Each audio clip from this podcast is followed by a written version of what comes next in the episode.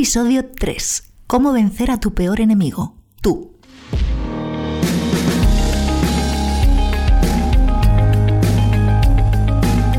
Hola, soy Gaby López y esto es Inspiración en la Desesperación, tu podcast de supervivencia urbana. Hoy hablaremos de tu peor enemigo, tú.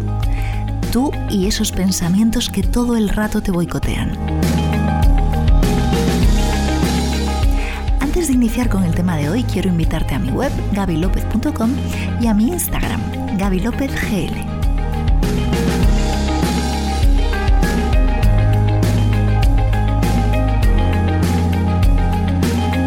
En el anterior episodio te propuse evaluar cada aspecto de tu vida.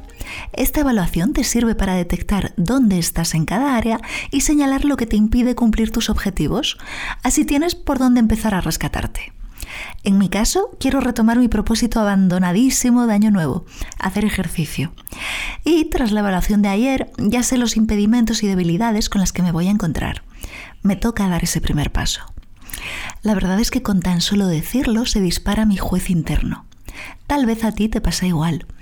Es como en los dibujos animados. Una miniatura tuya, vestida de diablillo en tu hombro, te grita al oído que no vales, que no puedes, que a ti esto no te va a funcionar, que nunca lo has conseguido y a ver por qué esta vez tendría que ser diferente. Entonces la duda se instala en ti. Todos estos pensamientos no aparecen de la nada, vienen de un lugar, del hábito de pensar mal. Aunque no seamos conscientes de ello, lo tenemos instalado. Es más, está automatizado y es un hábito que nos produce frustración, insatisfacción y la sensación de que todo está en contra nuestra. Esto es el alimento de dos monstruos, la duda y el miedo. Estos dos gigantes se alimentan de tus pensamientos automáticos, que son como programas instalados en tu cerebro que se ejecutan cada vez que te propones algo. Hoy te propongo desinstalar o actualizar tus programas, ya que lo que piensas condiciona tu realidad y tu futuro. ¿Conoces la historia de los elefantes de circo? Los elefantes son unas bestias descomunales que sorprendentemente en los circos están sujetos solamente por una cadena que aprisiona una de sus patas a una pequeña estaca clavada en el suelo. Un pedazo de madera es capaz de retener a un elefante que podría arrancar un árbol con su fuerza. porque el pobre elefante no huye de su prisión? Uno pensaría que es porque el elefante está amaestrado. Pero el elefante de circo no escapa porque ha estado atado a una estaca desde muy pequeño. Me lo imagino recién nacido y esforzándose por soltarse, hasta darlo por imposible, hasta resignarse y finalmente hasta no volver a intentarlo.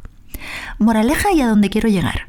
El elefante grandote y hermosote no escapa porque cree que no puede hacerlo ha registrado su impotencia como real y no ha vuelto a poner a prueba su fuerza otra vez. Todos somos un poco elefante. Vamos por el mundo atados a nuestras estacas creyendo que no podemos hacer un montón de cosas, simplemente porque alguna vez probamos y no pudimos. La estaca pasa del mundo externo al mundo interno. Grabamos este pensamiento, no puedo, no puedo y nunca podré que se convierte en nuestra profecía autocumplida y nos condena a una vida de frustraciones internas que pasan al mundo externo haciéndose realidad. La principal razón por la que no logramos nuestras metas es porque dudamos. La duda es tóxica.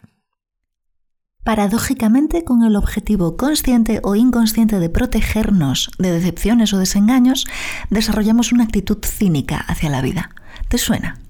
Una vez recibí una oferta para lo que en ese momento me parecía el trabajo de mi vida, pero no me presenté a la entrevista porque creía que no tenía ni la experiencia ni los estudios suficientes. Ni siquiera lo intenté. Perdí mi oportunidad porque la duda me intoxicó. El reto no es dejar de dudar. El reto está en preguntarte cómo podrías hacer eso que crees que no puedes. No te enfoques en el problema, usa tu imaginación. Antes de 1947 creíamos que era imposible volar a la velocidad del sonido. Hoy los pilotos vuelan hasta seis veces por encima de esa velocidad.